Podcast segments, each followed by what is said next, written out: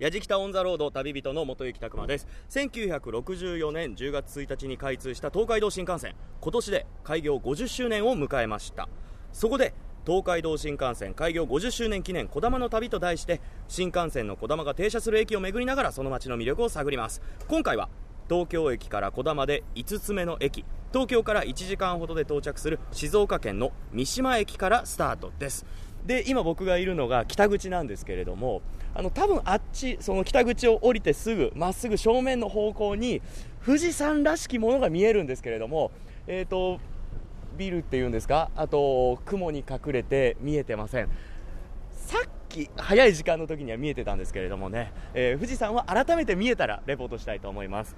で反対側の南口にも行ってみたんですけれども富士山の湧き水ですかね。なんかすごいいろんなところから水が出ててあやっぱり富士山のたもとだから湧き水がいっぱい出てるんだなということであとうなぎ屋さんの看板が多かったですね。今日そんなの食べられるんでしょうかね。楽しみです。それでは行ってきます。やじきたオンザロード耳で感じる旅番組。ご案内役の松本英子です。この番組は日本全国津々浦々。そこに暮らす方々との出会いを通じてその土地の魅力やゆったりと流れる時間をお届けする旅番組です。1964年10月1日東京オリンピックに合わせて開業した東海道新幹線。当時世界最速である時速210キロで運行を開始しました。あれから50年これまで運んだ乗客は累計で56億人と言われています。そこで東海道新幹線開業50周年記念こだまの旅と題して旅人元行拓磨さんがこだまの停車する駅を巡りながらその街の魅力を探ります。パート2の今回は東京駅から5つ目の駅静岡県の三島駅からスタートです。三島市といえば古くから富士山の湧き水に恵まれ水の里百選にも選ばれていることから水の都と呼ばれています。その水で育てる三島のうなぎも名物の一つになっています。さてその水の都三島から巡る今回の旅一体どんな出会いが待ってるんでしょうか？旅の様子は番組ホームページの動画や旅日記でも楽しむことができます。ぜひホームページをチェックしながら聞いてみてください。やじきた On the road 東海道新幹線の三島駅から歩いて約10分伊豆の一宮として知られる三島大社にやってきました。今参道を歩いてるんですけれどもこう両脇に植えてある木は全部桜だそうでこれは4月とかこの桜のシーズンになったらとても綺麗なんでしょうね。それではお参りしていきましょう。上手でまずね手を。これも富士山の湧き水使ってるんですかね。どうなんでしょうよいしょさあ清めたところでいきましょう。あ七五三の可愛らしい女の子が。中に入ってくると目の前に境内というこれ何でしょうこれは。神楽祈祷を行ったが後には主として舞を奉納したのであここで舞をするってことなんですね。この四方からもう見られる。本当にこう参道の真ん中にズドンと立ってます。で境内にやってきました。いや七五三で賑わってますね。ああおめでとうね。それではお参りしましょう。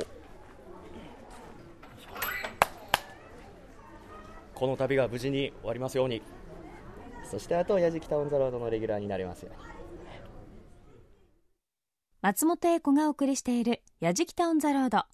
今回は東海道新幹線開業50周年記念こだまの旅と題して旅人元行拓磨さんが旅をしています。まずは三島駅からすぐのところにある三島大社へやってきた矢敷太一行。三島大社はお正月三が日の参拝者数がなんと60万人。静岡県の中でも一番初詣でにぎわう由緒ある神社です。ちょうどお伺いした日は大安の日曜日だったので七五三や結婚式でたくさんの方でにぎわっていたそうです。そんなお忙しい中権ネギの白石誠二さんにお話を伺いました。それでは三島大社の権ネギ白石誠二さんにお話を伺います。よろしくお願いいたします。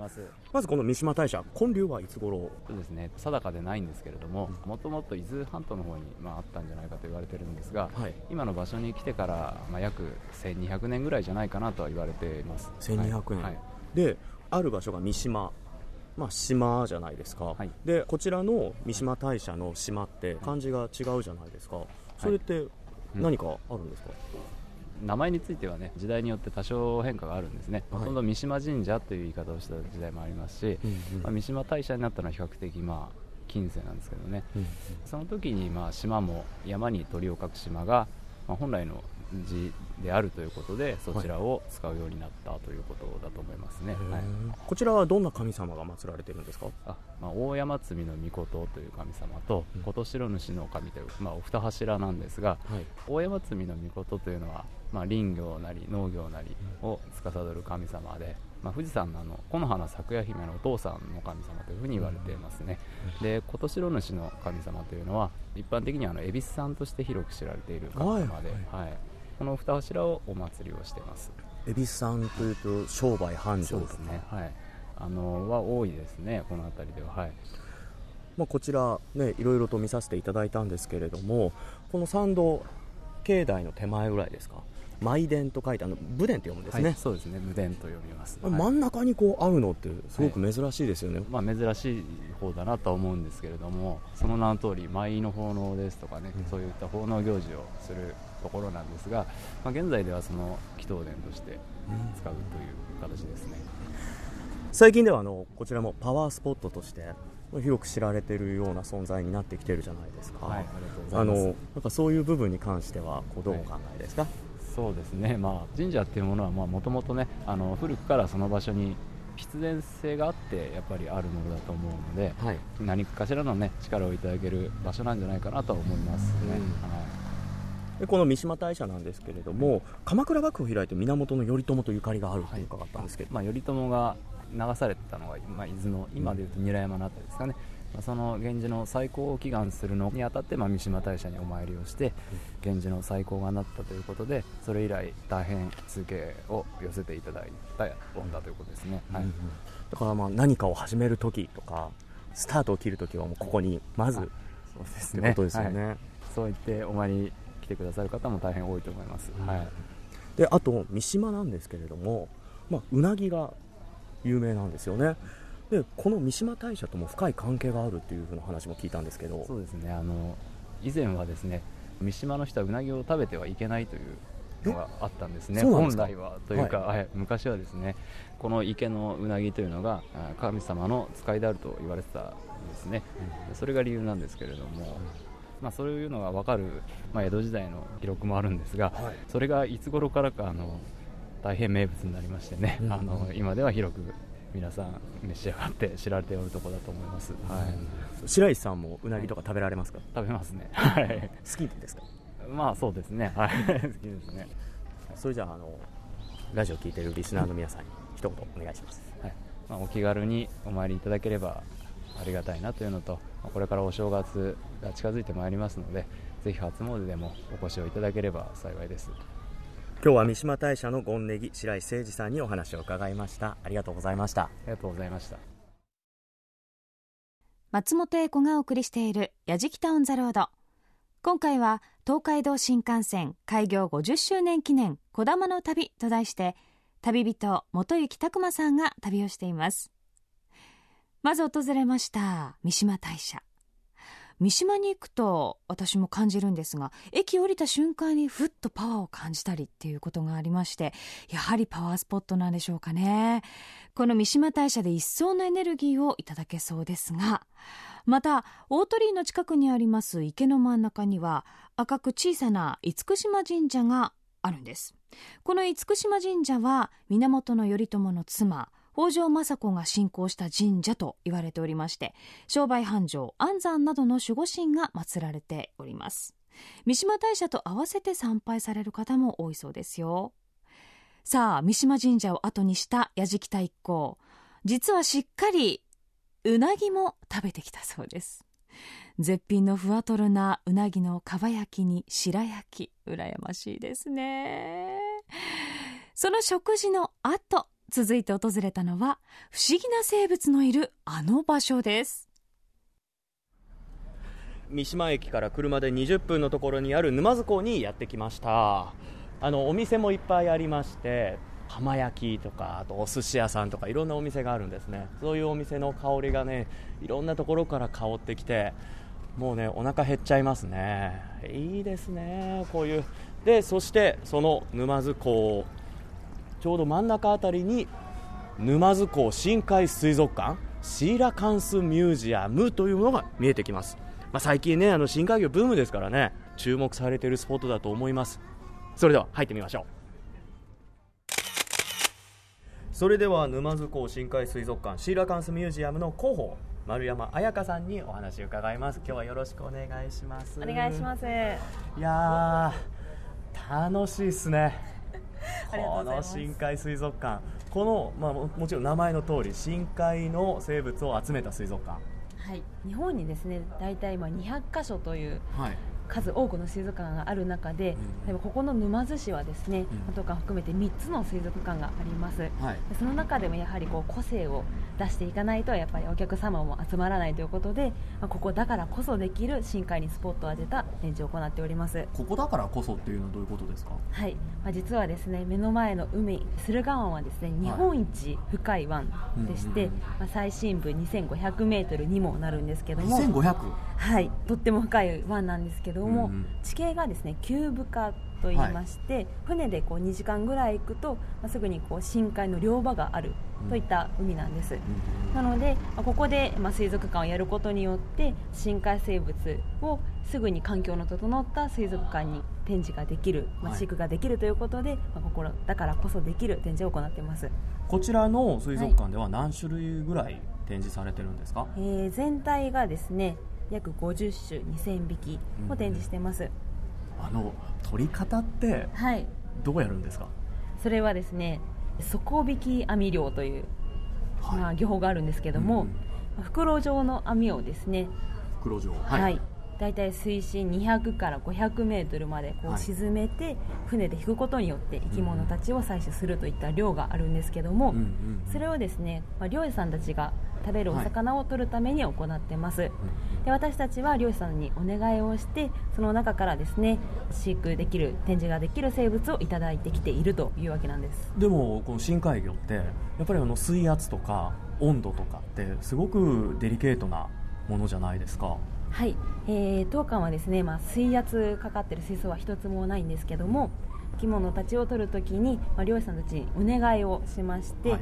深海の世界から海の表層までですね生き物をゆっくりとこう引き上げてもらってます、うん、なので、まあ、魚にもよるんですけどもその中で水圧に慣れてくれやすいものとか、うん、あと浮き袋がない、まあ、エビカニとかあとサメなどを展示してます。じゃあ丸山さんも取りに行ったりはい私も乗船したことありますよ。え何が取りました？その時は。その時はご存知ですかね？メンダコという生き物なんですけども。いや僕先ほど見せてもらいましたが可愛いんですよね。あのなんか UFO みたいななんか平べったいタコなんですよね、はい、そうなんです。泳ぐ時のその形から、まあ、深海の UFO とかとも言われておりまして、はいうん、やっぱり当館でも一二を争うほど人気生物なんです、うんうんうんうん、あとまあ、やっぱりこういう深海のことやっぱり分かってないことって多いじゃないですか、はい、そんな中で苦労することとかもたくさんあると思うんですけどいかがです？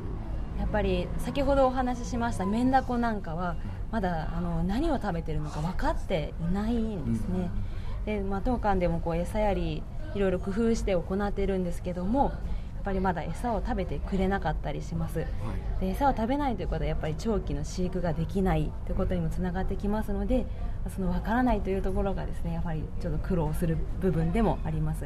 毎日飼育員さん含めこういろいろと試行錯誤してということですよね。根気よくですねこう飼育展示を続けていくことが大切かと思ってます、うん今日もたくさんのお客さん来てましたけど、はい、お客さんの層としては、どういうお客さんが多いんですか？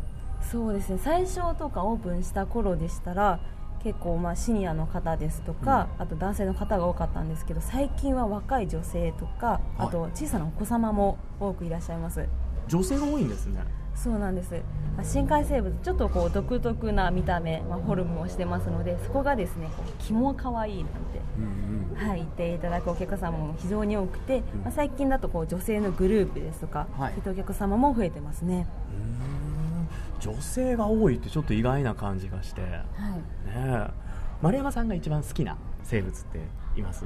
そうですね。私が好きなのは入り口にいましたサケビクニンこのちょっととろっとした感じのね、はい、見た目も。質感もちょっととろっとしたそうなんです、まあ、こんにゃく王と言われる魚の仲間なんですけども、はい、まあ、全身がこうゼラチン質のとてもこうブヨブヨした体を持ってます、うん、そう叫びくに。ぜひともね皆さん来て見てみてください、はい。ね、であと沼津港深海水族館とシーラカンスミュージアムって銘打ってるじゃないですか、はい、シーラカンスも。いやー大きかったですね。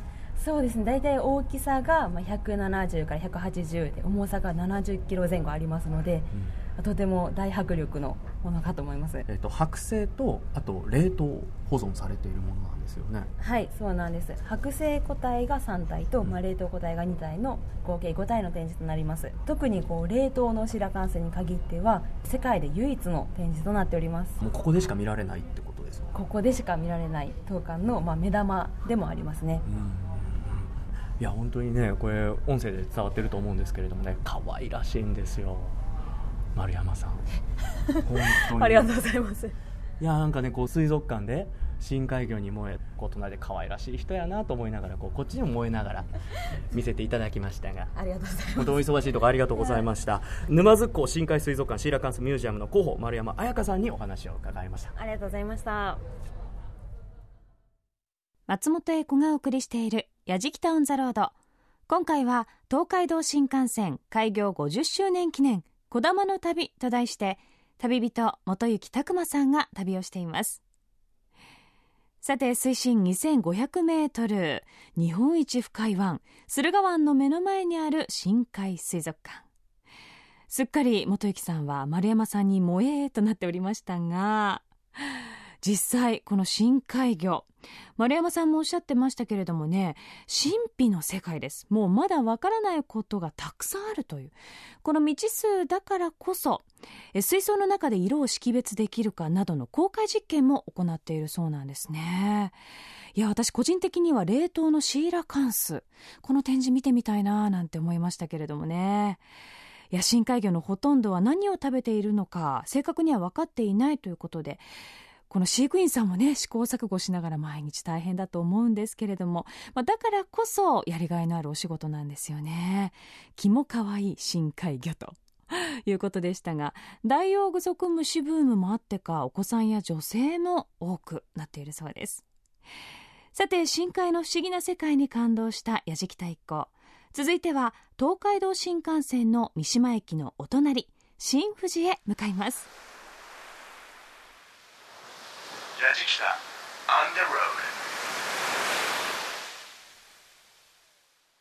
三島から小玉で約10分お隣の駅新富士駅に到着しました。1988年に停車駅となったそうで東海道新幹線の駅の中ではまだ新しい駅なんですね。新富士駅の北側に今いるんですけれども富士山が本当だったら見えるんですけれどもね裾野ぐらいは見えるんですが肝心な部分が厚い雲に覆われています。今日天気いいんですけどね。ちょうどその部分だけが雲に覆われています。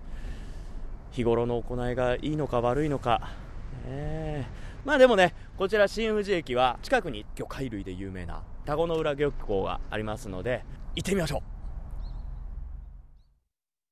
運が良ければホームや駅から富士山が見えるはずなんですが矢敷太鼓がロケに行った日は残念ながら雲に隠れて見えなかったようですね。松本英子がお送りしている「矢敷タウン・ザ・ロード」東海道新幹線のこだまが停車する駅を旅人元行拓磨さんが探索しています。さて新富士駅にほど近いところにあります田子の浦漁港。田子の浦といえば百人一首で読まれたり葛飾北斎の富岳36景でも描かれている漁港です。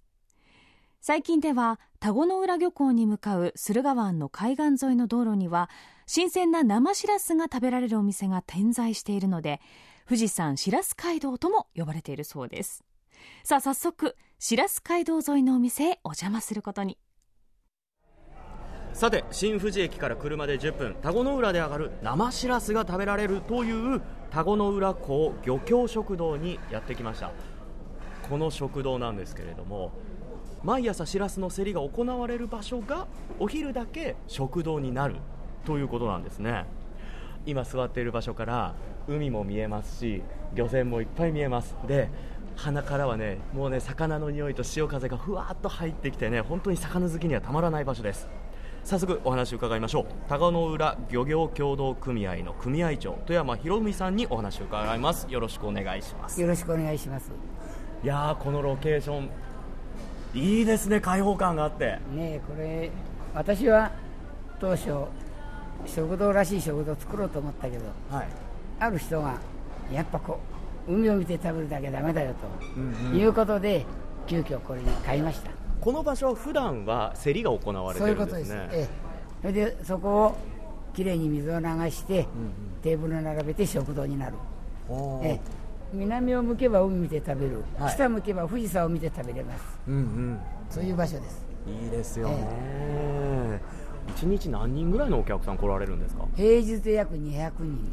200人？ええ、土日だと500人ぐらい来ますか、ええ。おかげさんでね、はい一度食べたらまた来たいあらありがたいです本当に。本当にここの生しらすを食べたら他のしらす食べられないみたいな感じですよね。うんもう本当に私がこれ日本一のしらすだってその通り。うんうん。もうここで食べたらもうまた食べたい こちら田子の浦ではこのしらす漁はいつ頃から行われてるんですか？まあ私の知ってるのはもう明治の頃からやってるのは知ってます。はい。だけど昔はこの港ができる前は地引き網捨てお蚕を引いてたですよ。この港が昭和36年にできて船が入るようになってしらすを引くようになってはい。で今自慢のできる日本一のしらすが取れるようになってそのあのしらすの取り方もなんか独特があるって聞いてきたんですけれども、あのーここはね昔から一艘引きでやって一艘引き。はい。うん。しらす船引きというものははい。二艘引きが当たる前の漁法です。2杯の船がはい。網を広げてもう長い時間ぐーっと引っ張っていくから大量に取れる。はいはいはいはい。一艘引きというのは、魚がいてそれを丸くくるんだ範囲内しか入らない。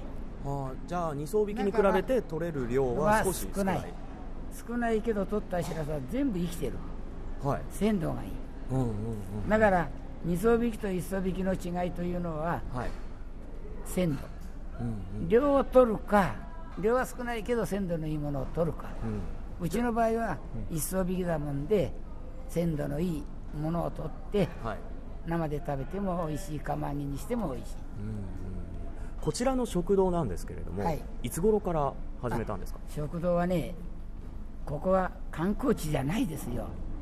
ないから私はもう今から十何年か前にももうすでに始めたかったこれを。はい。だけど観光地でないもんでもしやっても人がどの回来るかって不安だった、それで平成21年にしらす街道を立ち上げて、はい。富士山しらす街道。ええその時にしらす街道へと皆さんを呼び込もうということでテスト的に丼をやったですよ、そしたらもう大勢来るようになったもんで、ん。それからぼちぼち始めてはい。年を追うごとに倍倍もう人が増えて増えてってことなんですね。あの祭日とかそういうあの競りをやってない日とかって、はい。そのしらすは誰が取りに行ったりするんですか？もうそれは丼用にはい。青年部が取りってくれてあそういう時はその青年部の方が丼用に漁に出るっていうことなんですね。あーありがたいですね。じゃあこちらはもう年中無休。そういうことです。11月30日まで休みなしでやりますから、11月30日まで、はい。これはね要チェックですよね、はい。それでは早速ですけれどもそのしらす丼はい。食べさせていただいてもらってもいいうですか？食べてみてください。はいいただきます。はい。はい。今日取はい。ったしらす、どうぞありがとうございます、ああ綺麗ですねこれは。一匹一匹が本当に透き通って。もう3時間ぐらい前まで海で泳いでたから。3時間？本当に新鮮ですね。これはもう時間置いてちゃ本当ダメですね。食べ方って？あのネギとか生姜ははい上に乗ってますね。生臭さを消すために置いてあるんだけどはい。鮮度のいいしらすは生臭くないですよ。はい。だからあえてネギとか生姜を使う必要はないです。はい。まああえて乗っけてありますけどはい。お好みでまあ醤油を垂らして食べてもらはい。えば、じゃあ醤油なしでまずはそのままでいただきます。あー美味しそうですねこれは。キラキラしてますよ。じゃあいただきます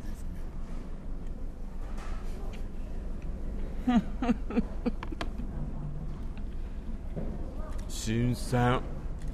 食感ももうすごくプチプチ一匹一匹の食感が分かりますね噛んだ時に。こうまとめて噛んでるって感じがないです。生臭さもないですし。でもこうあ後から来ますねこのコク。なんかコクがありますね。そうですね。あっさりしてるのかなと思いきやこれを皆さんが毎日来て取ったものを新鮮なものをこうやって食べられるってわけなんですね。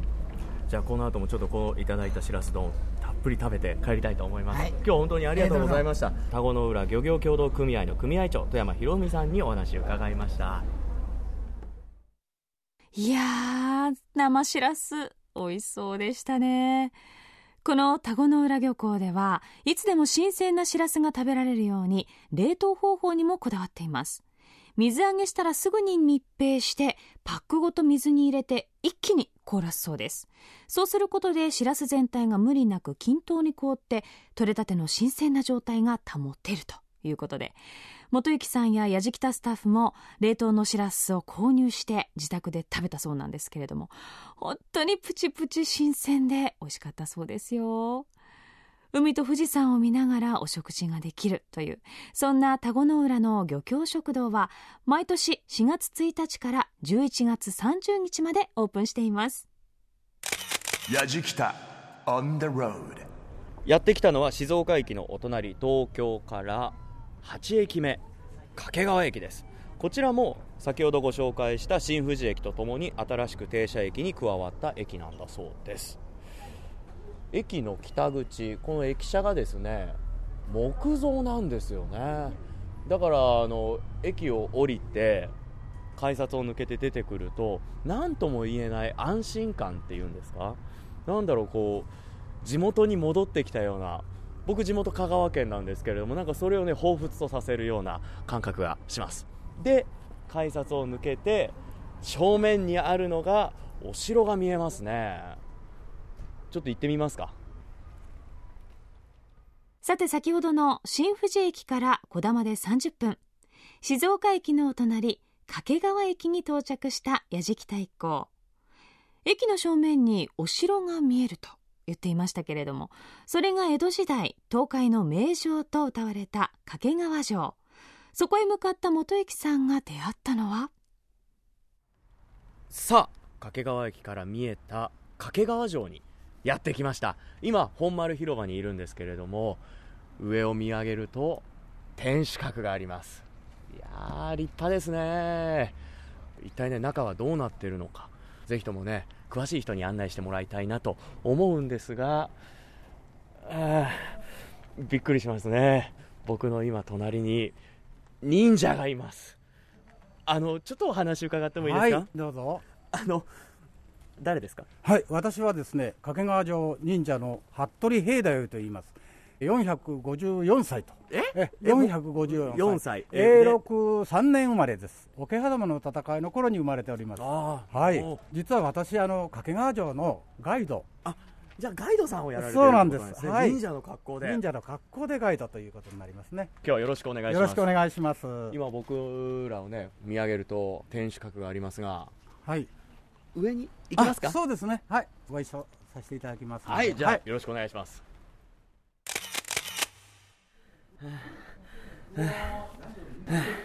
ということで天守閣にやってまいりました。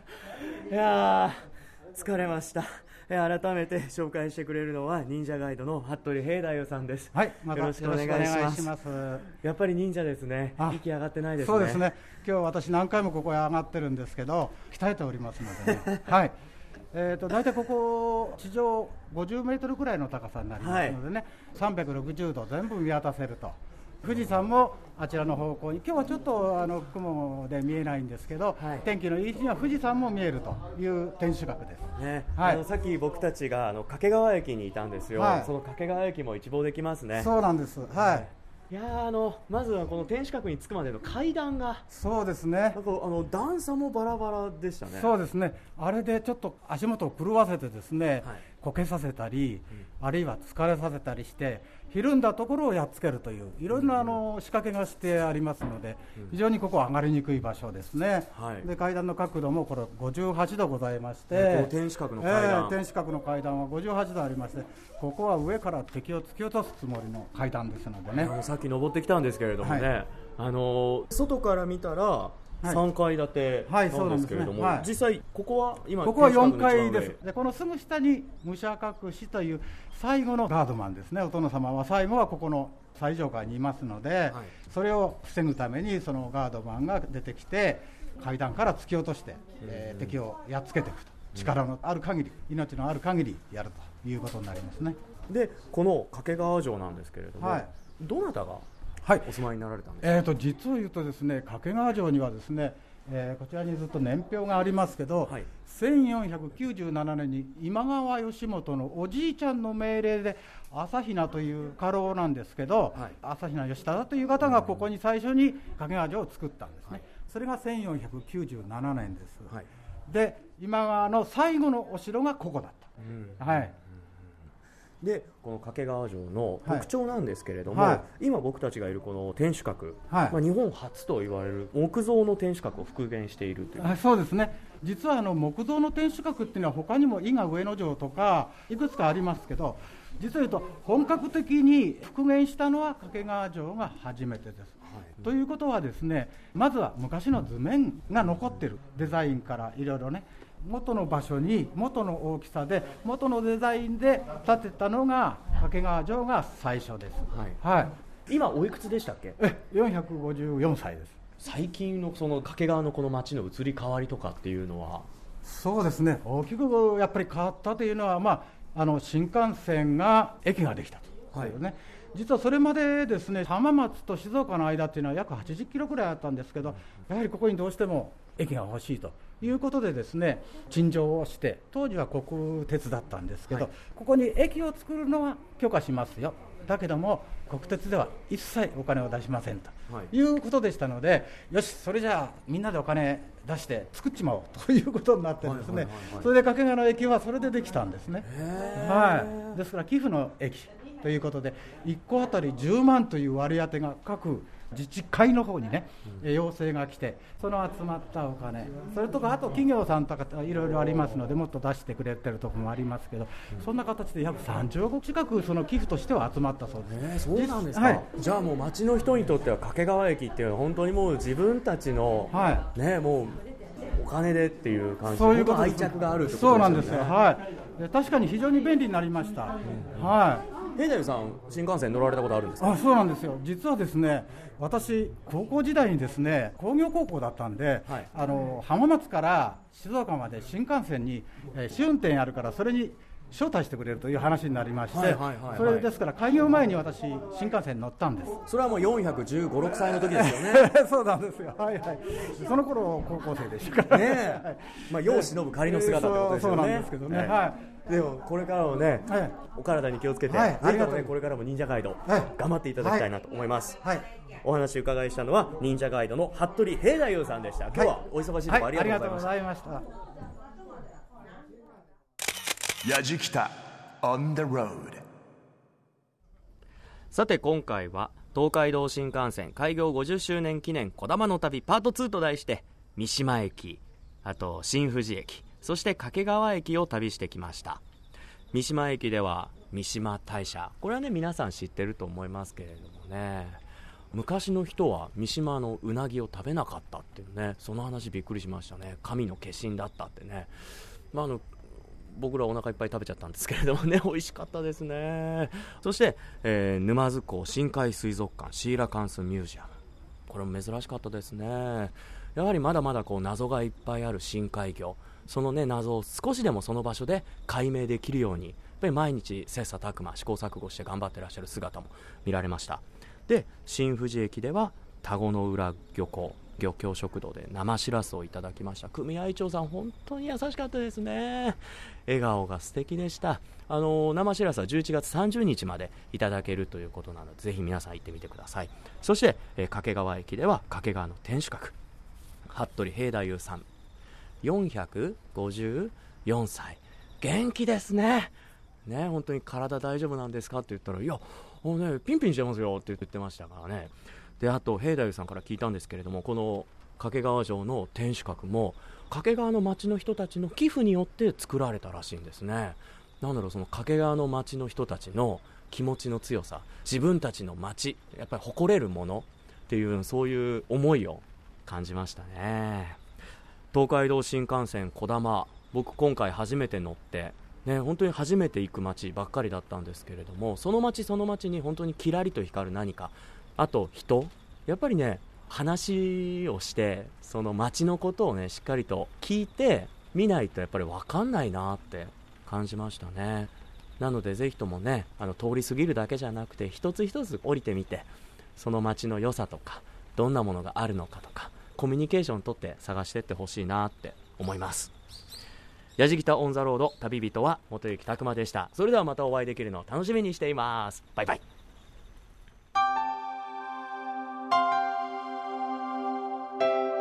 やじきた。On the road 松本英子がお送りしてきました。やじきたオンザロード。耳で感じる旅番組。今回は東海道新幹線開業50周年記念。こだまの旅パート2と題して三島駅から掛川駅までを探索してきましたがいかがでしたでしょうか？パワーをもらえる三島大社。そして神秘のパワーを感じる。沼津港深海水族館シーラカンスミュージアム。生しらすで力ももらいましたね。漁協食堂。さらにはこの方そのものがパワーの源かもしれません。忍者ガイドさんもいらっしゃいました。掛川の天守閣。魅力的な街には魅力的な人がいらっしゃるんですよね。ちなみに忍者ガイドの服部平太夫さんは第1第3日曜日とお正月やイベントのある時に会うことができるそうです。ガイドをお願いしたいという方ぜひ掛川城の管理事務所にお問い合わせください。いやお会いしてみたいです。454歳とおっしゃってましたよね。さて元行拓磨さんが巡った今回の旅の様子。番組ホームページの動画や旅日記でもお楽しみいただけます。また放送終了後はポッドキャストでも配信をしていますのでぜひチェックしてみてください。アドレスは www.jfn.jp スラッシュやじきたやじきたオンザロード耳で感じる旅番組ご案内役は松本英子でした